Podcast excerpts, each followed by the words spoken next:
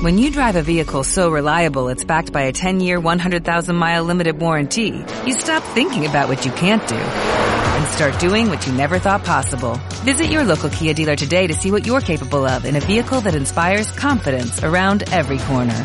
Kia, movement that inspires. Call 800-3334-KIA for details. Always drive safely. Limited inventory available. Warranties include 10-year 100,000-mile powertrain and 5-year 60,000-mile basic. Warranties are limited. See retailer for details. Comienza Más que Cine. Come fly with me, let's fly, let's fly away. If you can use some exotic booze, there's a bar in far Bombay. Come fly with me, let's fly, let's fly away. Come fly with me, let's float down to Peru. In Land, there's a one-man band and he'll Muy buenas y bienvenidos a Más que Cine. Os saluda Javier Pérez Vico en la edición 455 de Más que Cine, de vuestro programa favorito. Y ya enfrascados en el mes de febrero, como siempre, para esta aventura tengo a mi amigo Raúl Bocache. Muy buenas. Hola, buenas, buenas a todo el mundo y a ti también, Javi. ¿Cómo estamos? Aquí estamos preparados para otro, otro programa especial de, de Más que Cine. Todos son especiales, todos. Hasta Bueno, nosotros. sí. Y también nuestros oyentes. Son los más especiales de todos. evidentemente. Todos aquellos que nos escuchan eh, por todos los lugares del mundo. Como ya sabéis, pues nos podéis descargar por, eh, por iVoox y suscribiros para tener todas las notificaciones de los programas que vamos subiendo semana tras semanas y que nuestro también segundo canal, la banda sonora de tu vida, pues lo tenemos precisamente para para introducir todo lo que relacionado con el mundo de la música, que a nosotros nos apasiona también y que lo hacemos pues muy muy a menudo, este año con Ennio Morricone y ahora con Sean Connery. Tenéis las redes como siempre, Facebook, Twitter, Telegram, buscando más que cine, todo junto, y la web más que cine.radionova.cat para estar informado de cine y de series. Sí, sí, y hoy, hoy en la sección de cine con mayúsculas os hablaremos de un clásico, una película clásica llamada La hija de Ryan, dirigida, dirigida por David Lean, el maestro del cine del espectáculo que tanto influenció a, Steven Spielberg, como también a muchas generaciones de jóvenes creadores. Después también tendremos eh, la sección Serimanía, donde Xavi Pires nos hablará de, de- dos recomendaciones muy interesantes para todos aquellos amantes de las series. Para terminar, en la banda sonora de tu vida, seguimos homenajeando a Sean Connery, como, como ha dicho Javi, con fantásticas melodías de sus mejores películas, de, de las más emblemáticas. Eh, sin más, empezamos y para Sí, sí. adelante. Y lo hacemos con música, escuchando un tema de la película El secreto de Adaline, producción de 2015, donde tenemos a Harrison Ford y Ellen Burstyn en un drama romántico, un film actual con aire de, de um, cine clásico, con los jóvenes protagonistas Blake Lively y Michian Husmiman. La banda sonora fue compuesta por Rob Simonsen y os dejamos con Star Again, cantado por Elena Tonra.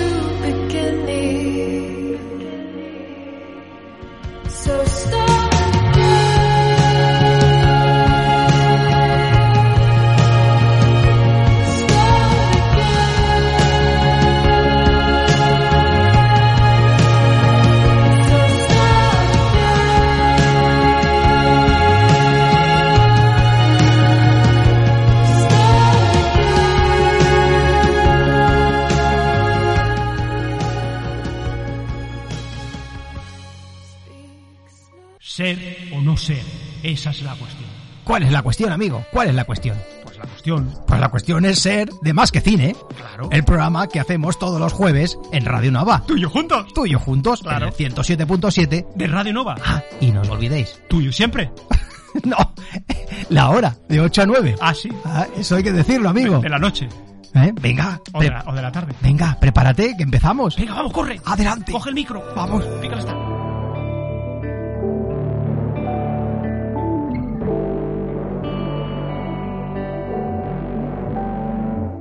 Cine con mayúsculas. Cine con mayúscula. ¿Cine con mayúsculas? Cine con mayúscula. Cine con mayúsculas. Descubre con nosotros las obras maestras del séptimo arte.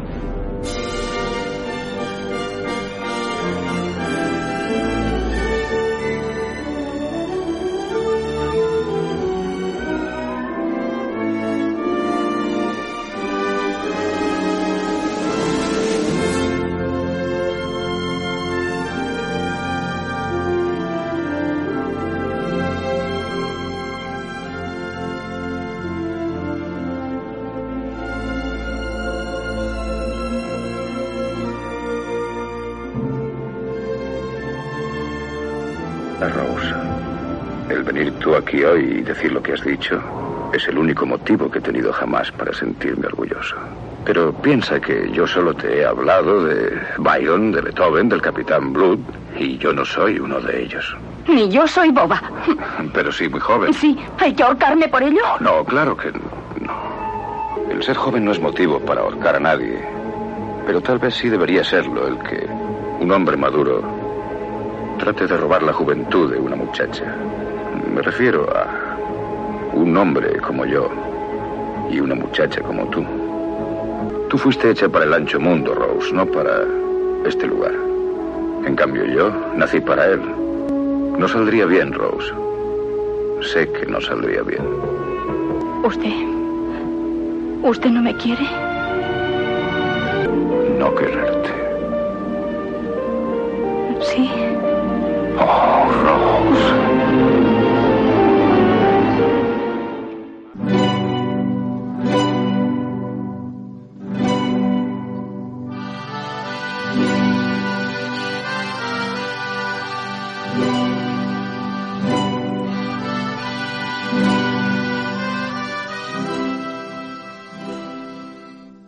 Qué bonito, qué bonito es el amor, ¿eh, amigo? ¿Eh que sí? Pues por supuesto, por supuesto, por supuesto. Bueno, decir que David Lean, eh, para la mayoría de los, de los espectadores, eh, es el director de- del Puente sobre el río Kwai, de Lawrence de Arabia o, o del Doctor Sivago. Tres espectaculares producciones que, que le aportaron a este director fama, honores y fortuna. La crítica, sin embargo, eh, siempre se ha mostrado más partida- partidaria de su etapa británica y en concreto de la película de, Breve Encuentro, uno de esos títulos que parecen abonados a los primeros puestos de todas las listas de las mejores películas de la historia del cine. Pero durante más de una década nadie se acordó de esta película que vamos a tratar hoy, La hija de Ryan, un film que pese a derrochar sensibilidad y talento por todos sus poros, recibió una pésima acogida en la fecha de su estreno y condenó la carrera de su director, David Lean, a un doloroso y prolongado silencio, únicamente interrumpido por ese epílogo tardío que fue la película Pasaje a la India. Sí, sí. Y bueno, resulta complicado explicar, por no decir imposible, pues la razón de ese fracaso comercial de esta cinta. Pero más complicado de argumentar es el menosprecio que tuvo la crítica hacia la misma, cuya eh, proverbial ceguera quiso, por así decirlo, ver el talón de Aquiles de la película de David Lean, allí donde reside su mayor virtud, en esa mm, manera brillante estética que el cineasta británico domina, evidentemente, a la perfección. Sí, sí. Y sepultada en las brumas del olvido durante la década de los 70, eh, las nuevas generaciones de espectadores han ido descubriendo con asombro eh, las excelencias de esta joya del celuloide. Una, una desgarradora historia de amor, eh, narrada con, con mucha sensibilidad y distinción habitual del último representante de un, un cine co- colosal y grandioso. Desde entonces, y gracias a ojos menos miopes que, que los que la condenaron, la película La hija de Ryan no ha dejado de crecer y crecer con, los años hasta ser reivindicada como la gran película que, que ya era en, su día, en el 1970. Una lección magistral de un maestro en el arte de explorar las sensaciones humanas, amigo. Sí, sí. Y, hay que comentar que es, esta película se rodó entre Doctor Cibago y la maravillosa Pasaje a la India. David Lean empleó tres años de intenso trabajo y 14 millones de dólares para poner en pie su último mastodóntico film, una ambiciosa producción ambientada en la turbulenta Irlanda de principios de siglo. Sí, sí, todo, todo esto que, que tú eh, empiezas a contar empezó en el 1968, cuando el cineasta británico recibió un guion de, de Robert Bolt. eh, que Robert Bolt, como todos sabemos, es, su colaborador en, en Lores de Arabia y Doctor Cibago. Basado, este guion basado en Madame Bovary de, Flaubert. Eh, David Lean no mostró en principio demasiado interés por el texto, pero tras, tras estudiarlo más detenidamente empezó a sentirse atraído por la idea. Por un lado, le, le permitía volver a dirigir una película intimista eh, en la más pura línea de- de su película Breve Encuentro, sin abandonar la grandilocuencia de las espectaculares producciones eh, que le habían hecho tan famoso. Y por otro lado, se trataba de un argumento original que no le obligaba a someterse a la tiranía de un robusto armazón literario. Finalmente, convencido de las posibilidades del proyecto, se puso en contacto con el guionista para explicarle que, con algunos cambios y ambientándola en otro lugar, tal vez la India o, o Irlanda, estaría dispuesto a embarcarse eh, en un nuevo rodaje. Sí, sí. Y luego también resulta que tras muchos meses de, ¿no? de, escritura, el eh, Robert Ball terminó pues de dar forma a ese guion, a, esa, a la medida que quería el director, es decir, una historia eh, exultantemente romántica, aderezada con, bueno, con mucha, bueno, pasión y gotas de aventura, un trasfondo, eh, en cierto modo, sociopolítico y unas, unos increíbles decorados naturales llenos de magnificencia de, de David Lean, cuya obsesión por la perfección le llevaba pues a cuidar al máximo hasta el más insignificante, ¿no? De, de esos detalles, sin preocuparse pues por el tiempo empleado. De ahí que en los últimos 13 años solo hubiera realizado tres películas. No dio por terminado el script hasta estar completamente satisfecho y así del primer borrador titulado Mitchell's Day, centrado en la figura del tonto de la pequeña población de Kerry, Michael, la óptica del argumento fue variando hasta centrarse en Rosie, una apasionada joven que esperaba de la vida y del amor más de lo que su cerrado mundo podía ofrecerle. Y bueno, por aquellas fechas, Anthony Havelock, Alan ya había decidido producir la película con el respaldo de la Metro Goldwyn Mayer. Sí, amigo, y una vez, una vez perfilada la historia, eh, el director y el guionista eh, se trasladaron a las costas del oeste de Irlanda en busca de, las localizaciones para la película. El paisaje era el adecuado, pero no había manera, no había manera de encontrar eh, la, la población imaginada por el guionista, por Bolt. La única solución pasaba por construir eh, su propio pueblo, un obstáculo que no iba a detener a quien había convertido los pasajes de Almería en la península arábica. ¿Te acuerdas, Javi? En esa aquella magnífica película de Lorenz de Arabia. Por supuesto, película. y también co- convertir la meseta castellana eh, en las estepas eh, siberianas para la película Doctor Sivago. O sea que tenía un reto delante de él, pero Lean reto. ya sabemos lo que es, amigo. Por supuesto.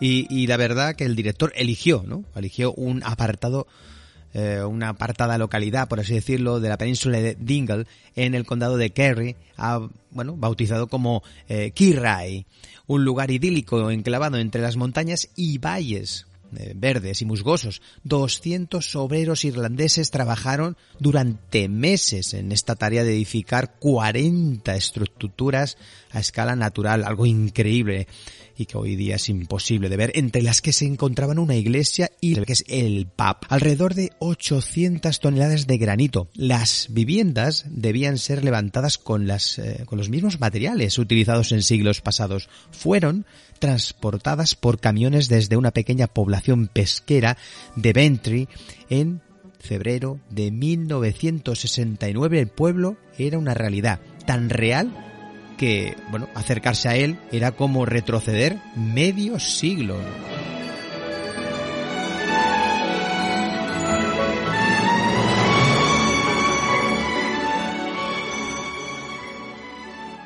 Y, y solucionado el problema de la ambientación, eh, eh, la pesada maquinaria del rodaje siguió su curso. El reparto se confeccionó en base a, a una premisa. Los protagonistas no podían desentonar con el paisaje, es decir, debían parecer tan irlandeses como los hermosos acantilados de la costa atlántica.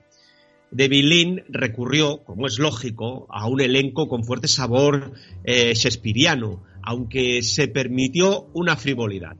Y esa frivolidad era Robert Mitchum, posiblemente el más inconformista y rebelde de entre los grandes de Hollywood. El whisky, mezclado con el bourbon, un cóctel tan explosivo como embriagador. Según sus propias palabras, él dijo cuando le preguntaron por su decisión de ofrecer el papel del humillado esposo a uno de los duros más famosos del celuloide. Quería a alguien con fuerza y personalidad. Un actor de carácter tranquilo y suave habría resultado mortalmente aburrido. Y no creo que Michun lo sea. No, por supuesto que no.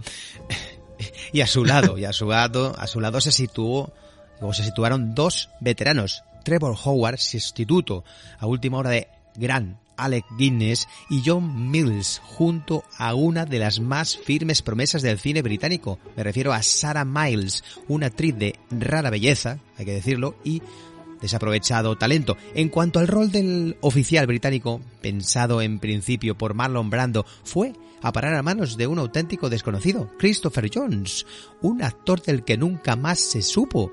David Lim le descubrió durante la proyección de una película a la que había acudido para ver a Anthony Hawkins. Sí, nada más y nada menos que Anthony Hawkins. Sí, sí, ya estaba Bueno. empezando por aquellos años.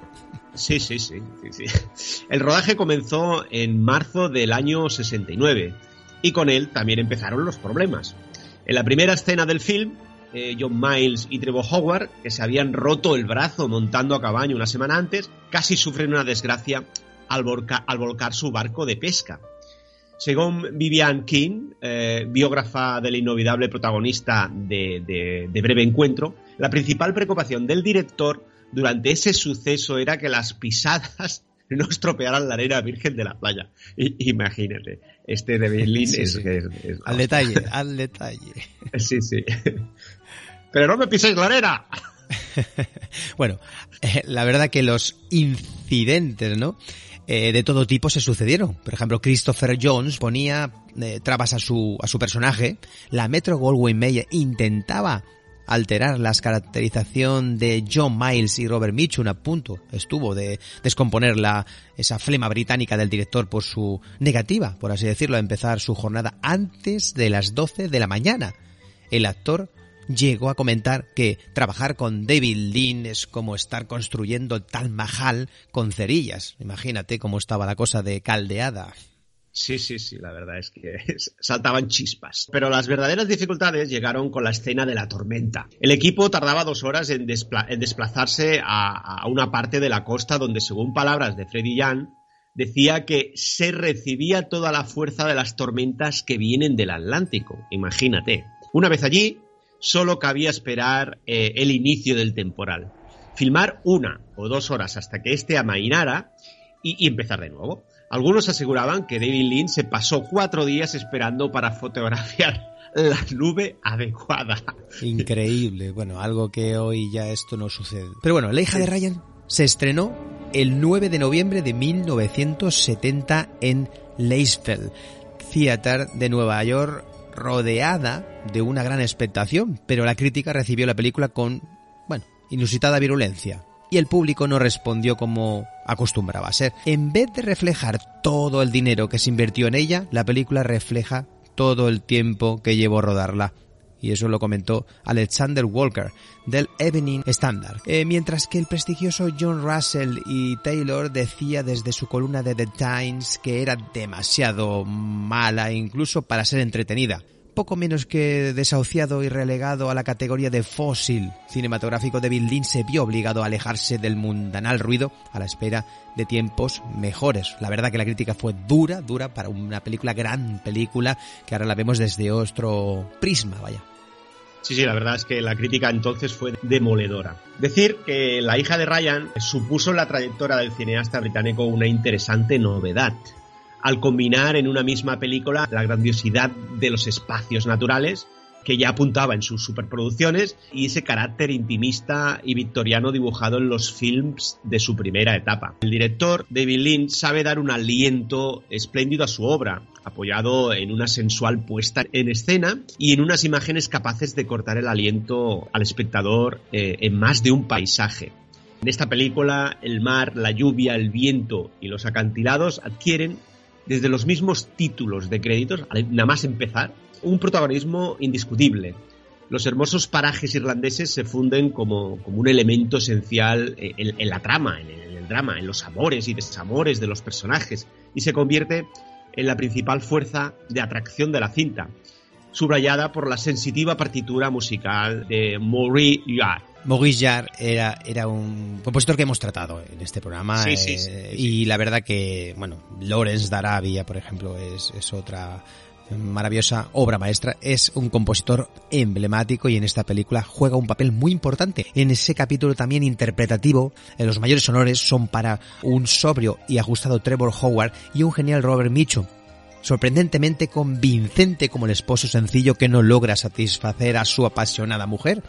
El astro norteamericano se enfrentó sin pestañear a los que están considerados como los mejores actores del mundo, demostrando que pertenece a esa raza de actores que no necesitan actuar para adueñarse de la pantalla.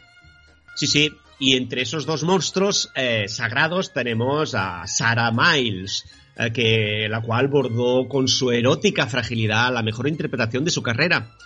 Y también tenemos al oscarizado John Mills, que se lució con su grotesca y un tanto exagerada caracterización del tonto del pueblo, uno de esos papeles que tanto, tanto gustan a la Academia de Hollywood.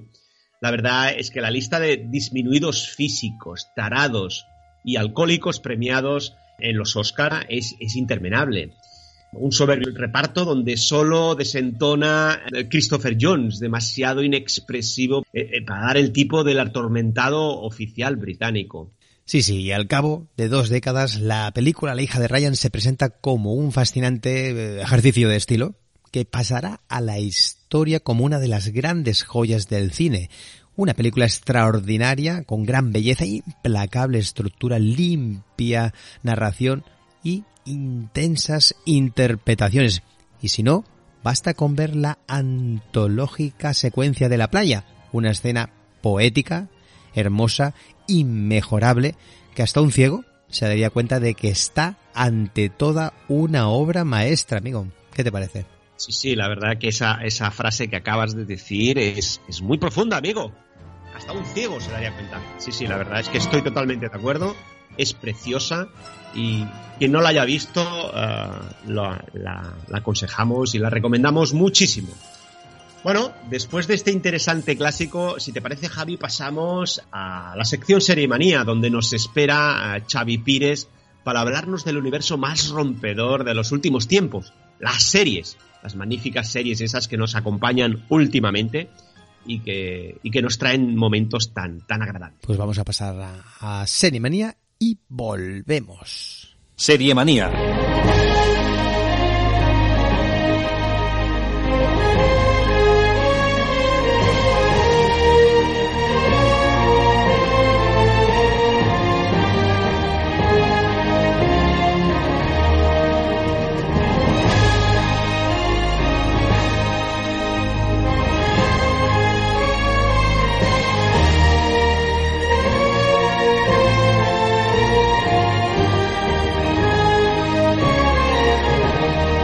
Radio Nova.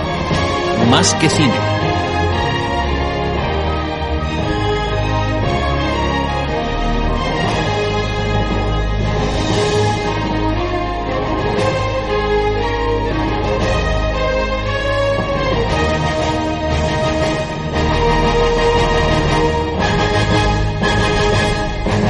Serie Manía.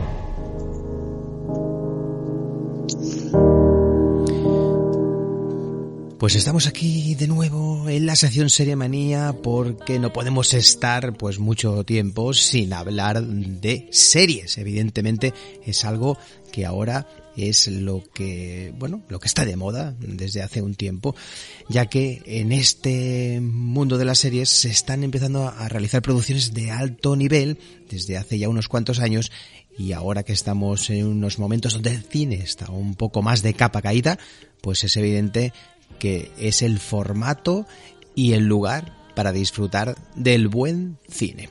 Para ello contamos con la presencia de Xavi Pires. Muy buenas, ¿cómo estamos, amigo? Muy bien, muy bien. Encantado de estar eh, otra vez eh, con todos vosotros eh, para hablar, pues, como tú decías, del buen cine en formato serie. Sí, sí, porque aquí en este formato se hacen maravillas y desde hace un tiempo algunas de ellas se podrían perfectamente estrenar en formato en grande en salas de cine porque la calidad que demuestran es increíble. Por ejemplo, es el caso de la serie The Boys, una serie de Amazon Prime que ya tiene su segunda temporada, en la cual estos boys, estos chicos, que son como, por así decirlo, los policías defensores de esos superhéroes que, bueno, pues se les va un poquito la mano y, y, empiezan a hacer no el bien, sino el mal. Y en este caso, este, este grupo intenta defender, ¿no? El orden e intenta que la sociedad, pues, eh, tenga una, un equilibrio. Cosa que, bueno, pues eh, se demuestra en una serie realmente muy espectacular, donde todo se desmadra un poquito. Y ya tenemos una segunda temporada de otros ocho episodios. ¿Qué nos puedes contar de esta serie en general y de esta segunda temporada, Xavi? Pues eh, comentarte que fue una de esas series que a mí me costó como eh, verlo. Y, te voy a explicar. No porque una vez que empecé ya me la, me la comí al momento, ¿no? Pero como que eh, hemos visto que durante mucho tiempo han salido muchísimas series eh, de superhéroes. Entonces como que yo ya empezaba, o empiezo, eh, a estar un poquito como saturado de tantas series de superhéroes, ¿no? Entonces yo como que me costó, yo decía, bueno, voy a, a ver otras series y al final, pues eh, ya veré esta. En septiembre pasado se estrenó la segunda temporada y ahí fue cuando dije, venga, va, ya han sacado una segunda temporada, voy a poder ver 16 capítulos de una vez, porque son 8 la primera, 8 la segunda. Vamos a ver qué tal, ¿no? Voy a darle esa oportunidad y te puedo decir que me encantó. Me encantó y es que eh, lo original que tiene esta serie de superhéroes es la ironía y es que es eh, la serie más incorrecta, más sátira de, la factoría Amazon, ¿no? En este caso, y es que refleja pues las consecuencias del racismo y todo lo que sucede con lo que aquí pues son los superhéroes. Y, esta segunda temporada que, como decía, se estrenó en septiembre, por cierto, comentar antes de seguir eh, que hay una tercera que ya han empezado a rodar o van a empezar en estos días a rodar y que se estrenaría ya para el 2022. Pues bueno, decíamos que la segunda temporada volvió más brutal y escatológica e incorrecta. La serie The Boys, que como bien decíamos es una serie que deconstruye el mito de los superhéroes, pues llegó apenas hace pues eh, cuatro o cinco meses y aquí eh, es eh, la serie de una banda de perdedores eh, que, sacudidos por pequeñas tragedias personales y movidos por la sed de venganza, llegan a ser los que van a tumbar a una todopoderosa e influyente corporación. Y comentar que aquí, pues, en línea con películas como Harley Quinn o series como The Umbrella Academy o de Doom Patrol, The Voice es una adaptación de cómic para adultos con lenguaje explícito, consumo de drogas, sexualidad abierta y una sofisticada estructura narrativa que no elude ni mucho menos cierto regodeo con la violencia extrema que la ubica cerca del género gore, pero bueno, aquí adaptado más a las masas televidentes globales de hoy en día.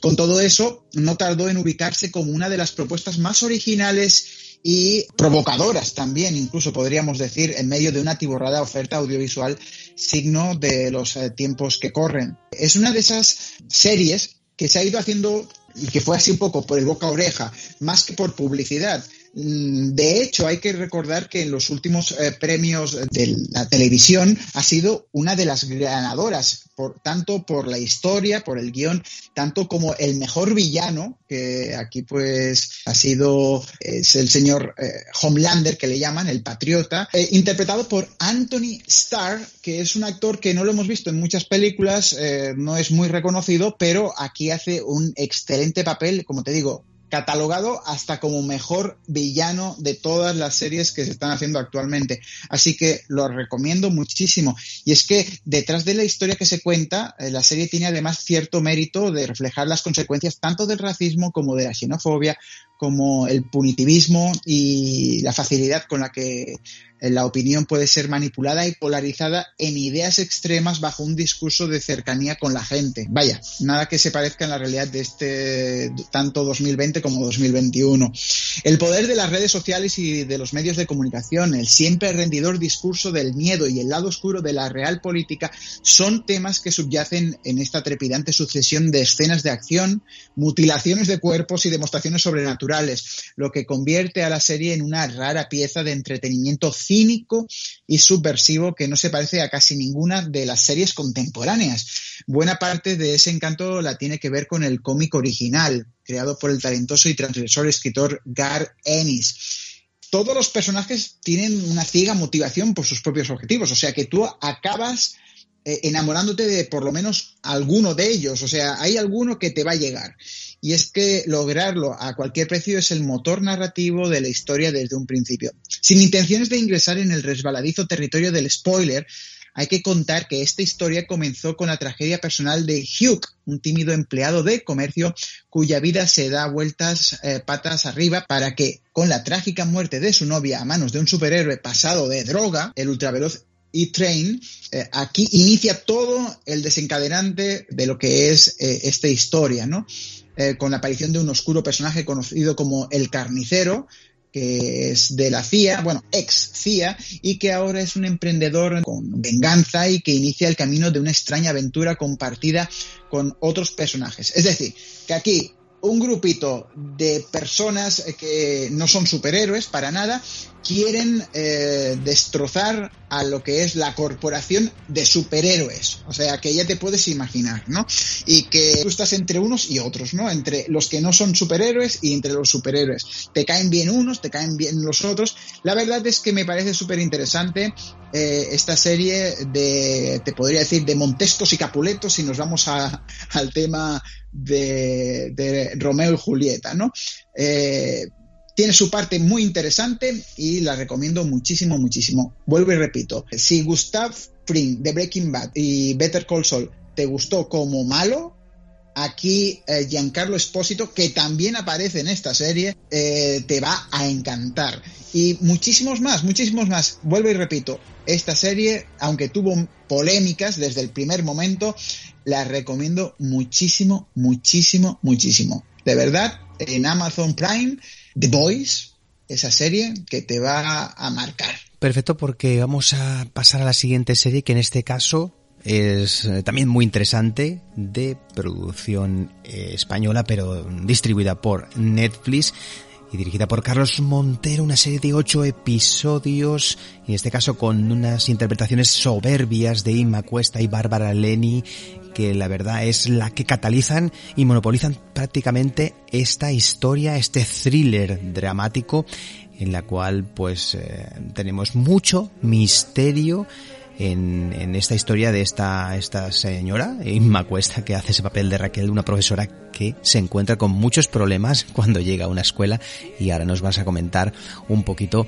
de qué va. Pues sí, realmente son varias las eh, series españolas que han llegado a Netflix eh, a lo largo del 2020 y, y, lo que viene ahora con el 2021.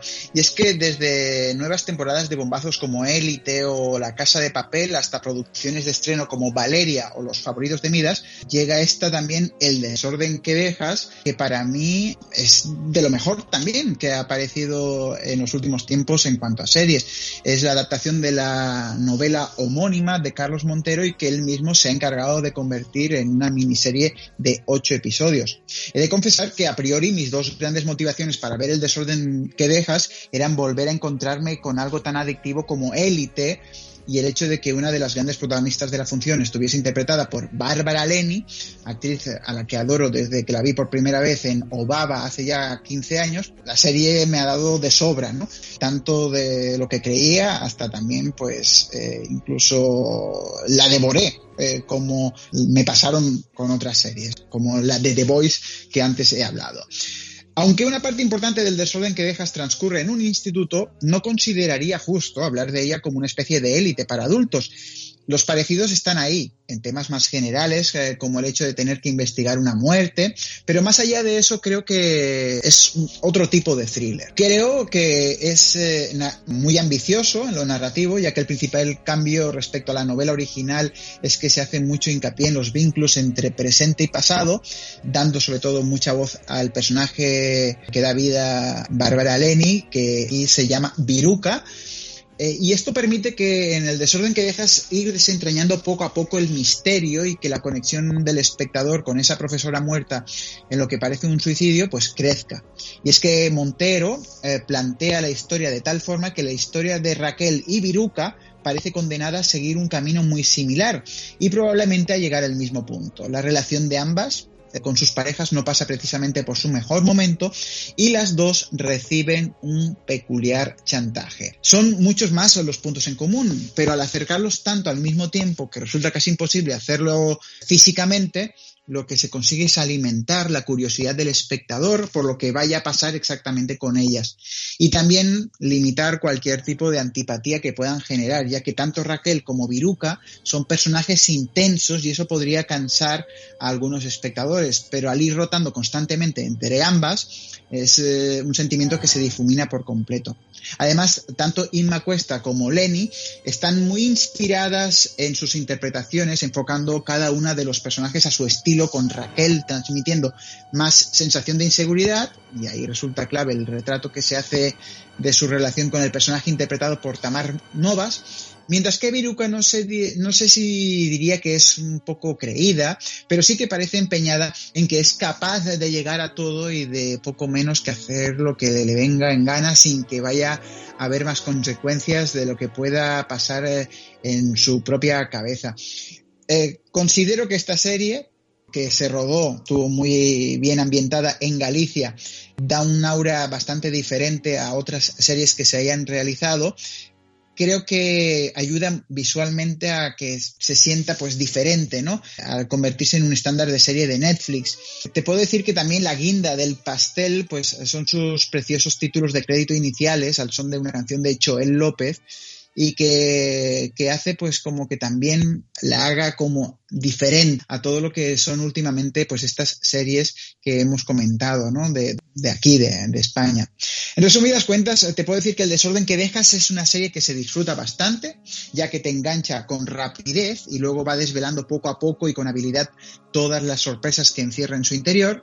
Y a eso hay que añadir lo mucho que aporta la ambientación gallega y un reparto muy bien elegido que se mete en sus personajes para redondear más el resultado final. Así que también es otra de mis recomendaciones, el desorden que dejas. Perfecto, pues lo vamos a dejar aquí, pero evidentemente volveremos a recuperar a Xavi Pires con más series en Serie Manía de aquí a muy poco tiempo.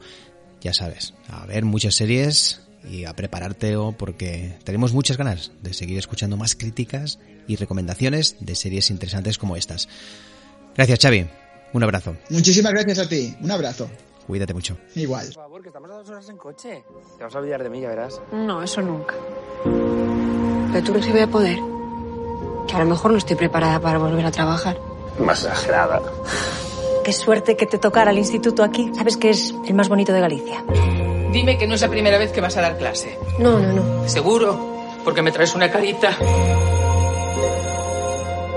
Yo no sé en qué carajo piensan estos del asunto mandando a alguien como tú. Te van a devorar en dos asaltos. Nada, que no llevas aquí ni cinco minutos y ya la estamos echando de menos. Se te da fatal, tío. La verdad es que le estás echando mucho valor. ¿Por qué?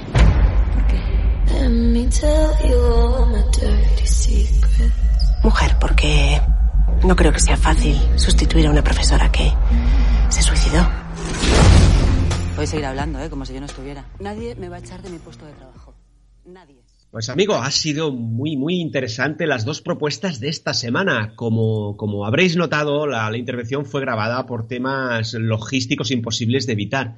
Y yo, mm, por ejemplo, no pude estar el día de esa grabación, pero Javi, eh, la verdad es que, como siempre, lo, hizo y lo ha hecho, lo ha hecho perfecto. Por lo tanto, tomad nota y cuando podáis echarle un ojo a estas interesantes series, si podéis, porque al ritmo que se estrenan en pocos días, eh, la verdad es que quedan ob- obsoletas. Ahora nos vamos en el tramo final con la banda sonora de Tu Vida y de nuevo con nuestro maravilloso Sean Connery. Por supuesto, por supuesto. Pero primero, primero, os- eh, primero una cuñita interna de la sección. ¿Qué os parece? Vamos allá.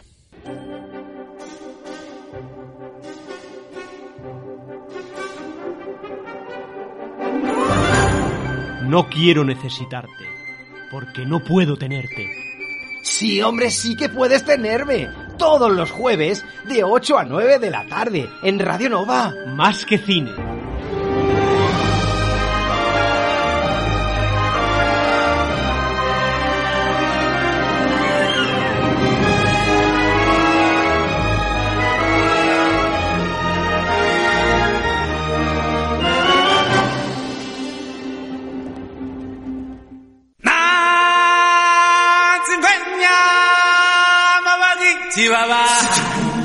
La banda sonora de tu vida.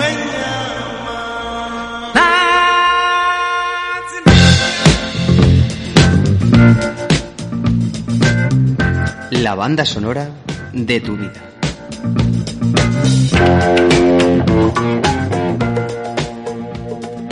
Bueno, y continuamos con, con este interesante especial de, de hoy, de Más que Cine, y seguimos con la banda sonora de tu vida. Sí, sí, que Y nos queda seguimos- poquito ya. Nos queda pa- un, pa- un programa más y terminamos con el homenaje a este señor.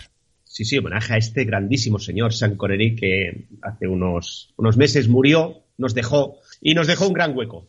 Pero bueno, Sean Connery, un gran actor que nos dejó, como hemos dicho, el mes de octubre, concretamente, pero que sigue siendo un referente en, nuestro especial y aquí en la banda sonora de tu vida. Y hoy escucharemos cinco brillantes temas. El primero será el de la película de, de la caza del octubre rojo, eh, del año 1990, donde un submarino nuclear al mando de, de un prestigioso general de la Unión Soviética, interpretado, por, cómo no, por Sean Connery, se interna en el Océano Atlántico con rumbo a los Estados Unidos. En esta ocasión, la CIA, que ignora, que ignora si pretende atacarles o desertar de su país, decide encargar al agente Jack Ryan, eh, donde Alex Baldwin se pone en la piel de este mítico personaje de la ficción, el cual se pone en contacto con él para saber sus verdaderas intenciones. Fue la primera entrega de una saga sobre las aventuras de Jack Ryan, el brillante analista y agente de la inteligencia americana, y que ya ha generado cinco películas, Juego de Patriotas, Peligro Inminente, con Harrison Ford como el agente. Después tenemos Pánico Nuclear con, Ben Affleck. Y la última, que, tiene fecha del 2014 con el título de Jack Ryan con Chris Pine. Escucharemos el tema Him de Red October, compuesto por Basil Poledorois.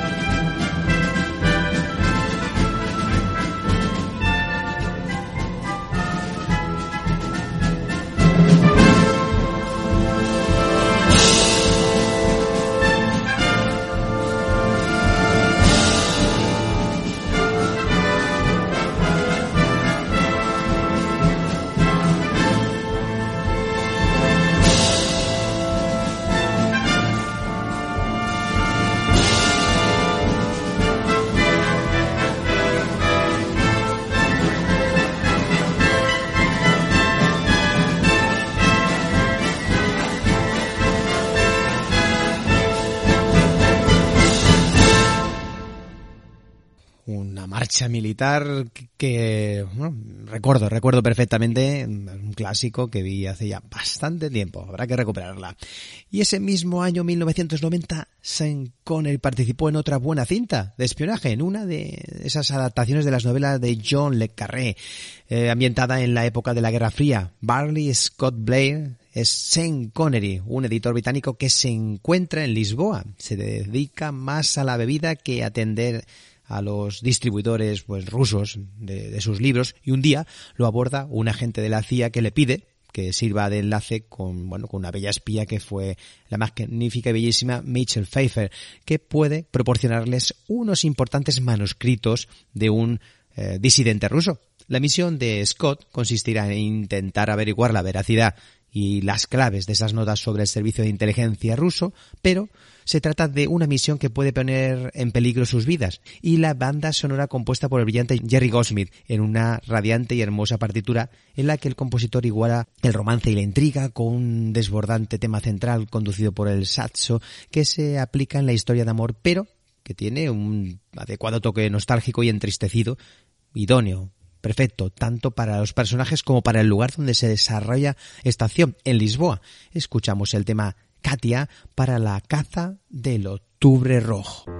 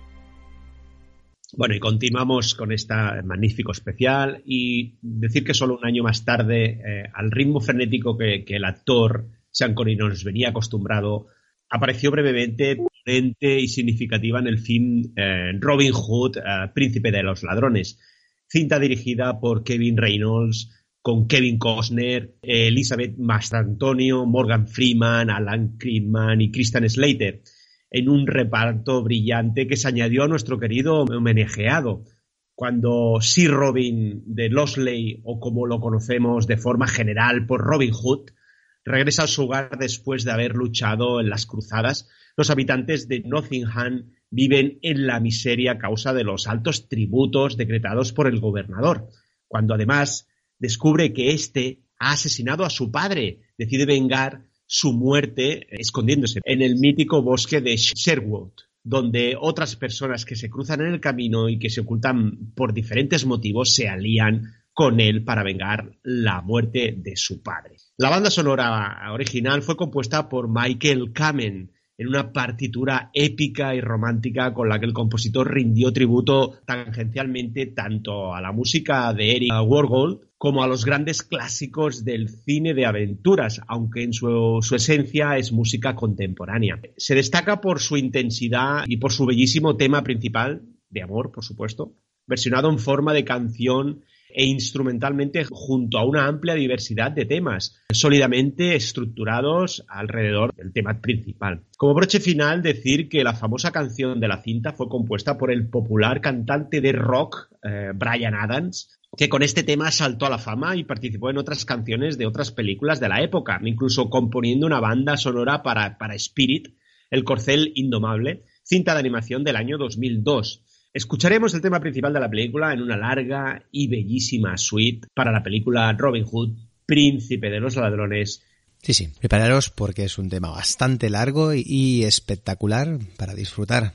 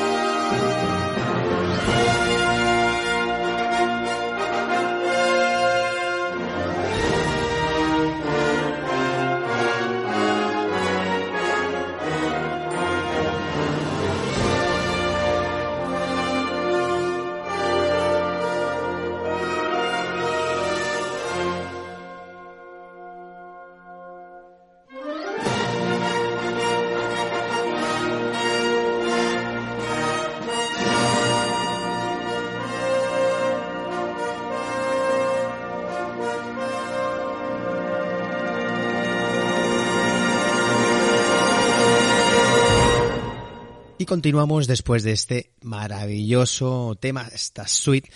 Hay que decir que Sean Connery estaba en todos los proyectos, lo llamaban para múltiples películas y ese mismo año 92 participó en Medicine Man, aquí conocida por el título de Los últimos días del Edén, dirigida por John McTiernan. Nos encontramos en lo más profundo de la selva tropical del Amazonas y el veterano investigador Robert Campbell, que es Sean Connery vive y trabaja tratando de encontrar un remedio contra el cáncer. Después de pedir ayuda a la empresa farmacéutica para la que está trabajando, le envían como colaboradora a la investigadora Ray Crane, papel que interpretó Lorraine Bracco. Es una entretenida aventura en tono ecologista y donde la banda sonora es una maravilla creada por el nuevamente compositor Jerry Goldsmith, que en esta banda sonora inicia la película con un enérgico y rítmico tema étnico y evoca la belleza y grandeza de los paisajes forestales brasileños. Melodías basadas también o construidas a partir de la instrumentación étnica Melodías basadas también o construidas a partir de instrumentación étnica y el sintetizador que sirve para dramatizar partes del, del, film y destaca un bello tema idílico de aire algo afligido con el que se refuerza aún todavía aún más los, los componentes bucólicos de la partitura. Vamos a escuchar un tema, en este caso enérgico, de gran belleza, que se quedará grabado en la mente cuando lo, cuando lo escuchéis. Ponemos el tema Rise Arrival.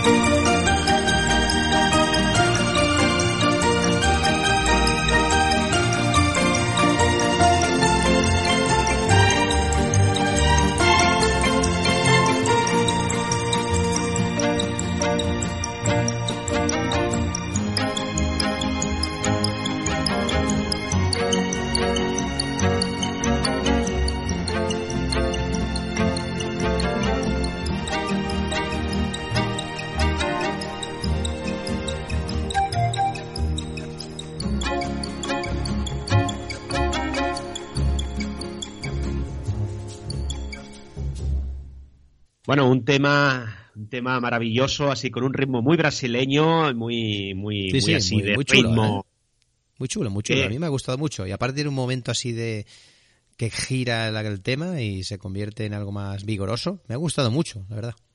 Sí, Recordar nuevamente esta película que, que vi en su día.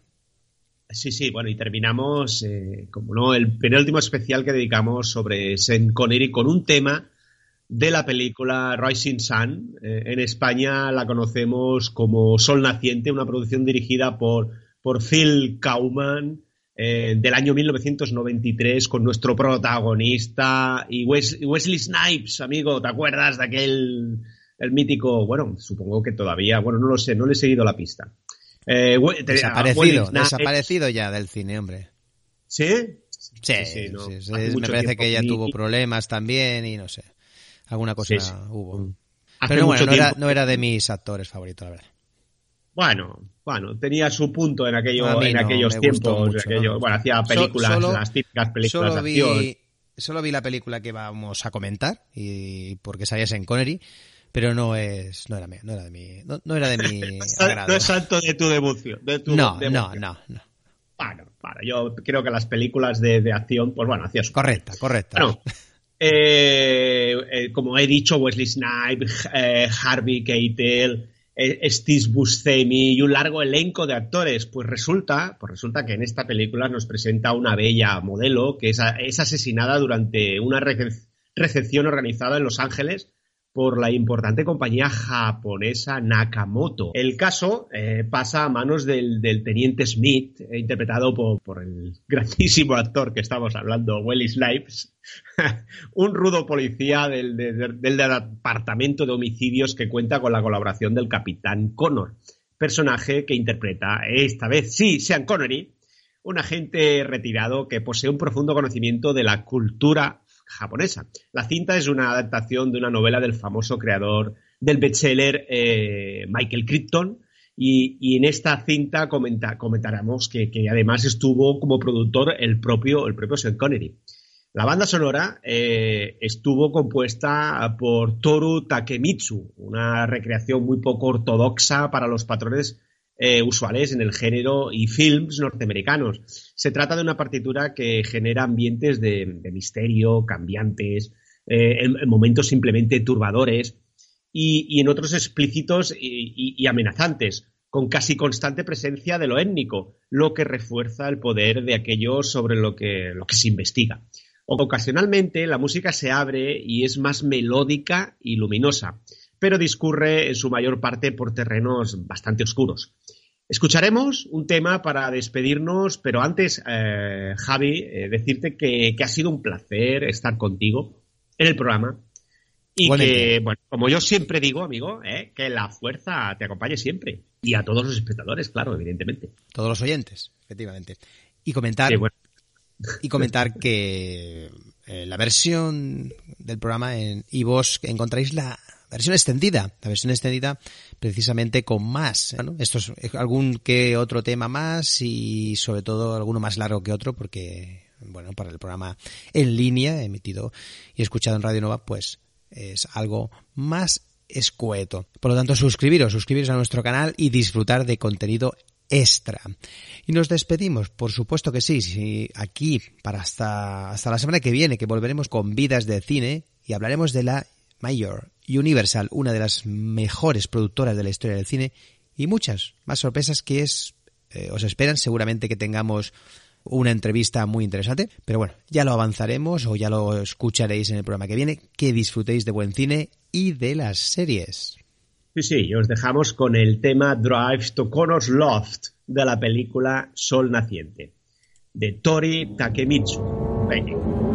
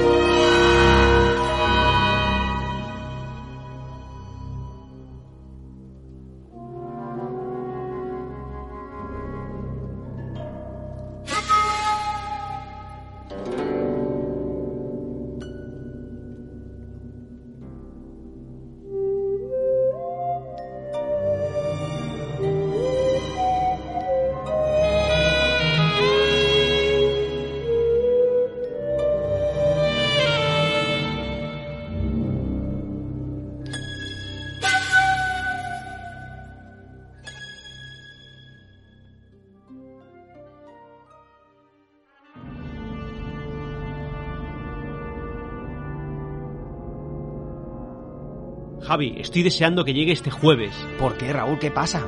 ¿No lo sabes lo que ocurre en todos los jueves? ¿Partido de fútbol? No, no, por favor, algo más importante. ¿Política? No, no, más importante todavía.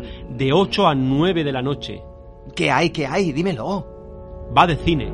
Ah, va de cine, va de cine. Va de música. Va de música. Venga, dímelo, que no, que no lo sé, no lo sé, no lo sé. Más que cine. Ah, sí, más que cine. El programa que, que hacemos, es verdad, el que hacemos. ¿Hacemos tú y yo? Sí, hombre, ahora tú y yo siempre. De, de 8 a 9 de la tarde, todos los jueves, en Radio Nova. O de la noche. O- claro, sí. en inviernos de la noche. Pues os animamos a escuchar más que cine, menos mal que me lo has dicho. Todos los jueves de 8 a 9. Aquí en Radio Nova. Has escuchado Más que Cine.